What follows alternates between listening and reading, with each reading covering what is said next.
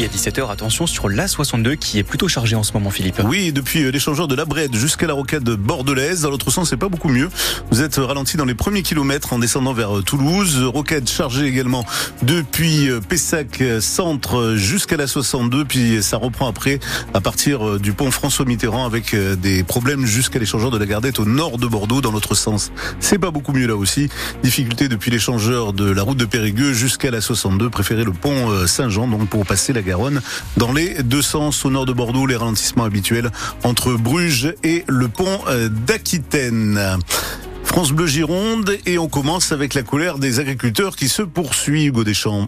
Oui, à oui, à deux jours de la fin du salon de l'agriculture.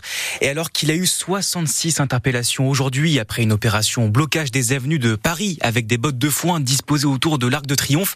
Chez nous, en Nouvelle-Aquitaine et comme partout en France, les agriculteurs de la Confédération paysanne dénoncent des retards de paiement sur les aides de la PAC. Certains ne les toucheront pas avant fin avril. La cause, en tout cas c'est ce que dit le syndicat, viendrait de problèmes informatiques.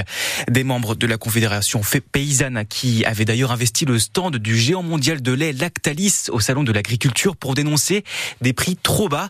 Eh bien, les éleveurs vont toucher plus au premier trimestre. Un accord a été trouvé aujourd'hui entre Lactalis et ses fournisseurs. Les agriculteurs seront payés 425 euros les 1000 litres. C'est 5 euros de plus que, la dernière proposition de l'industriel. Décision donc très attendue. Écoutez la réaction de Ghislain Deviron. C'est le, vice-président de la Fédération nationale des producteurs de lait. Au mois de janvier, le groupe Lactalis avait annoncé un prix payé aux producteurs de 405 eurotonnes.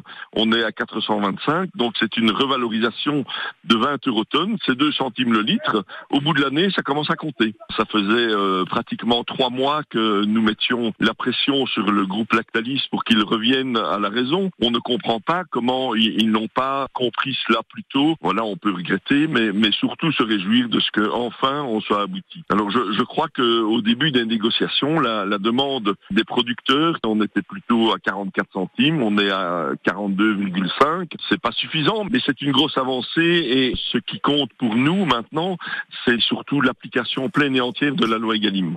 Ghislain Deviron, vice-président de la Fédération nationale des producteurs de lait.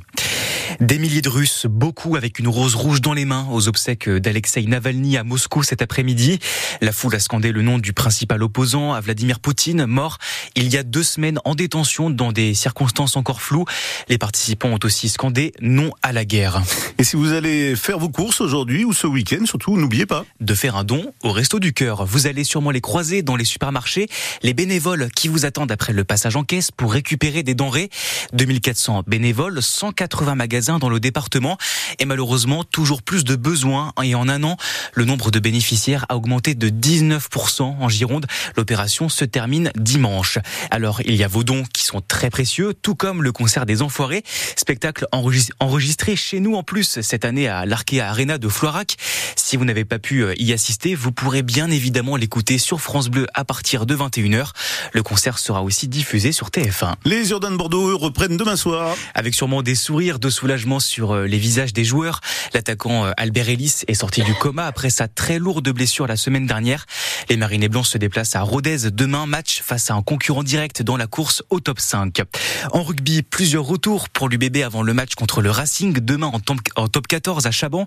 Comme le demi-mêlée Yann Lesgourg qui n'a pas joué de la saison à cause d'une grave blessure au genou.